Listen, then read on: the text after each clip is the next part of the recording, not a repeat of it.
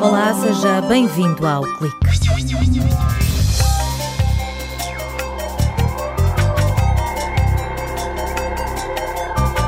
Esta semana damos um salto até ao futuro. Vamos conhecer uma tecnologia barata, pequena e versátil que liga o mundo digital ao mundo físico. Através de etiquetas, os objetos vão ganhar vida e ser usados para desempenhar novas funções.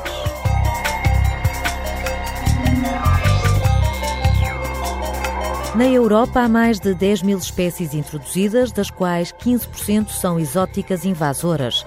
Na crónica assinada por Carlos Fonseca, o coordenador da Unidade de Vida Selvagem do Departamento de Biologia analisa o impacto socioeconómico e ecológico deste fenómeno. As empresas sociais conjugam dois verbos, ajudar quem precisa e criar um negócio sustentável. Dois estudos europeus estão a identificar os modelos de organização destas empresas e perceber quem são e quais as dificuldades que estes empreendedores têm de enfrentar. Pode um objeto ser o que não é? Pode ganhar vida e desempenhar funções diferentes daquelas para as quais foi criado? Mário Vairinhos garante que sim. Durante o doutoramento, feito nas universidades de Aveiro e do Porto, o investigador foi à procura de formas de melhorar a comunicação entre humanos e máquinas sem recorrer ao telemóvel, ao teclado ou ao rato do computador.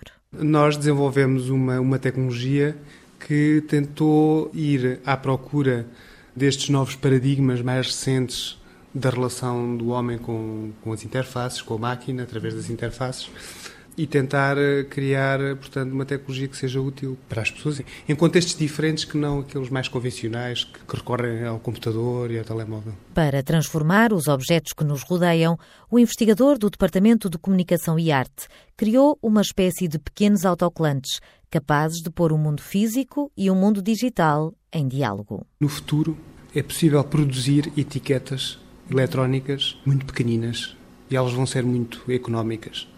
A miniaturização vai permitir ter energia mais eficiente para alimentar este tipo de sensores, não é? Vai haver progressos a esse nível e então isto abre-nos portas para que possamos integrar esta tecnologia nos objetos do dia a dia. Esta tecnologia que se cola aos objetos para lhes dar novas funcionalidades abre caminho a aplicações que podem melhorar a vida dos idosos ou de pessoas com dificuldades de motricidade que não conseguem interagir com o telemóvel ou com o rato do computador. Uma pessoa que trabalha de manhã em casa enfrenta uma secretária, ouve música. Por que razão ela tem que se deslocar a uma interface gráfica para controlar o Media Player o Spotify, quando, por exemplo, ela pode rodar o copo das canetas e com isso controlar o avanço das músicas ou até o canal que está a dar na televisão. Outro exemplo, se eu tenho, por exemplo, um ficheiro físico, um dossiê com documentos, posso, por exemplo, configurar a etiqueta que está junto ao dossiê, dou-lhe, por exemplo, dois toques e ele devolve-me os últimos e-mails ou, ou se existem e-mails novos sobre aquele projeto. Eu posso, por exemplo, personalizar um bonequinho para ele dizer quando se tenho notificações da minha namorada ou do meu namorado no Facebook. O protótipo destes autocolantes tem cerca de 3 centímetros integra vários sensores. É uma espécie de telemóvel que detecta movimentos. Para se adaptar à medida das necessidades, tem de ser personalizado através de um software e de uma ligação à internet. Nós distribuímos a várias famílias pequenas etiquetas que podiam incorporar num objeto qualquer do dia a dia. E um software que permite personalizar essas etiquetas. É esta ideia de que os objetos são aquilo que eu quero que eles sejam. Mas depois essas etiquetas comunicam todas com o servidor que está na casa da pessoa, que é uma caixinha pequenina. Depois esse, esse servidor, no fundo, é onde a pessoa, através de uma interface aí convencional, não é, tipo de um browser, pode personalizar as tarefas que, que a etiqueta vai fazer. Mário Vairinhos acrescenta que o servidor poderá estar incorporado, por exemplo, na box do televisor lá de casa.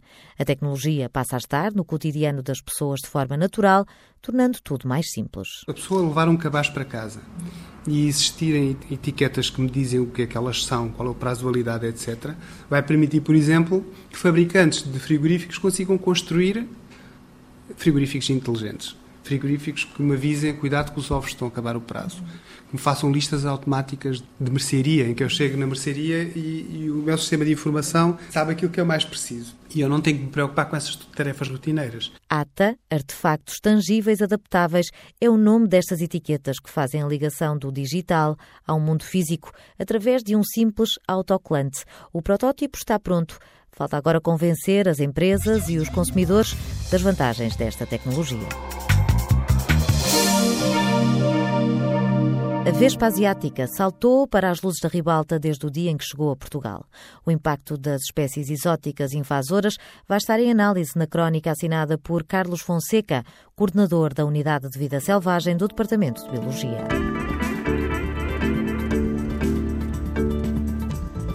A introdução de espécies exóticas em novos ambientes é, em muitos casos, mediada voluntária ou involuntariamente pela ação humana.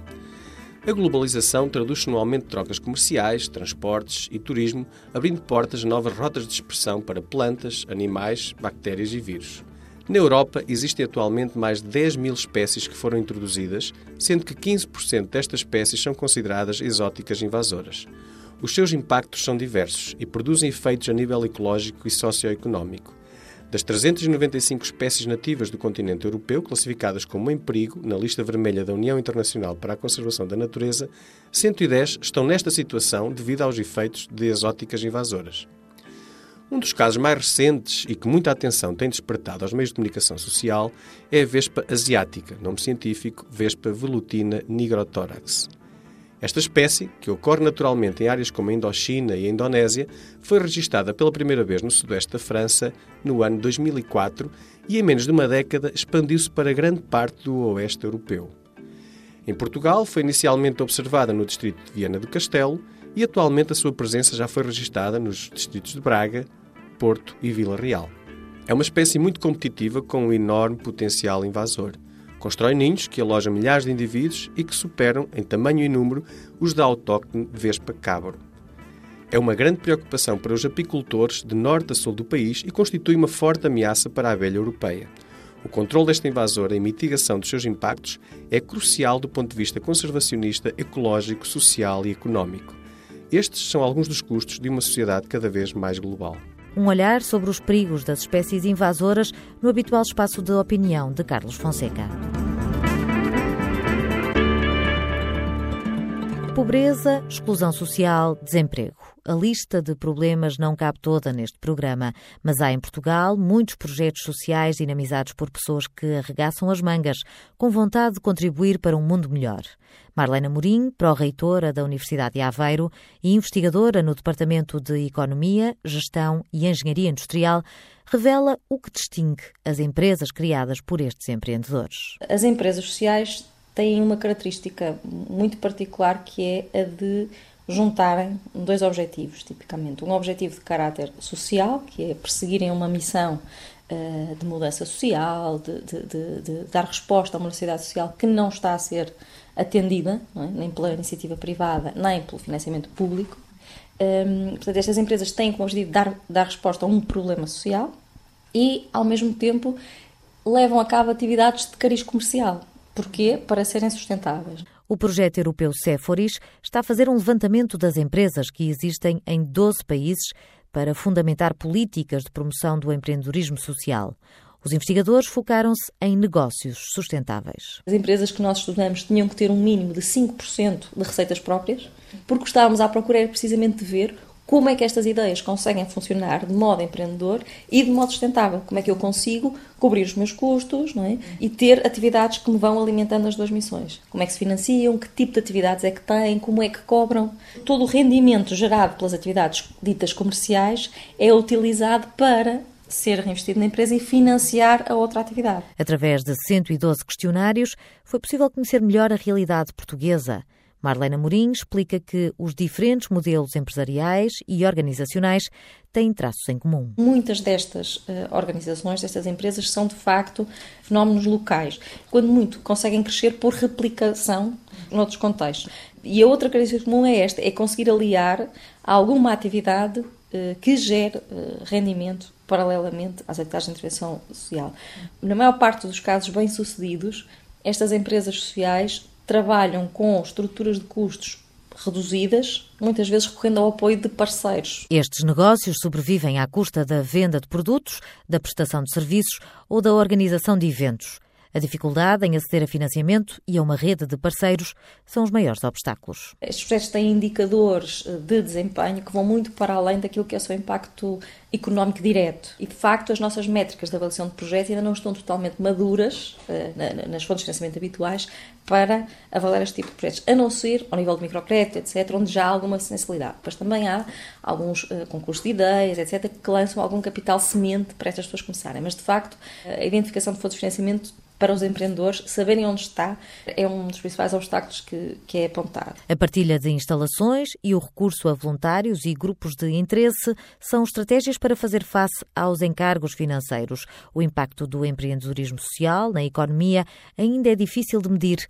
Certo é que há muitos projetos a nascer e que os empreendedores não têm formação nas áreas tradicionais de gestão e economia. A criação de empresas sociais tem a capacidade de atrair um conjunto de pessoas muito diversificado, muitas vezes em situação de desemprego. São pessoas da biologia, pessoas da geologia, pessoas que têm conhecimento em áreas científicas onde há dificuldades, de facto, em integrarem-se no, no, mercado de trabalho nas condições atuais, em Portugal em concreto, é? e começam a encontrar caminhos alternativos para, para, as suas carreiras. Ao olhar para os protagonistas destas mudanças sociais, Marlena Morim conclui que o país ainda não tem uma oferta formativa à medida destes negócios. A maior parte das vezes tem muito poucas competências formais em gestão e empreendedorismo, e, portanto, e daí isto estão a fazer uma chamada à capacidade de os formarmos com essas competências e, por outro lado, mesmo que as tivessem, estão a criar organizações que são muito diferentes daquelas que eram o modelo dominante na economia. São organizações híbridas, têm atividades sem fins lucrativos e atividades com fins lucrativos ao mesmo tempo, para alimentar as outras.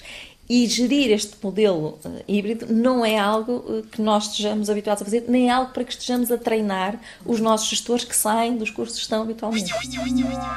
Mobilidade, problemas ambientais, exclusão social e envelhecimento da população são os temas que apaixonam os empreendedores sociais. O clique fica por aqui. Regressamos no próximo sábado com mais novidades de ciência e tecnologia. Conto consigo. Até lá.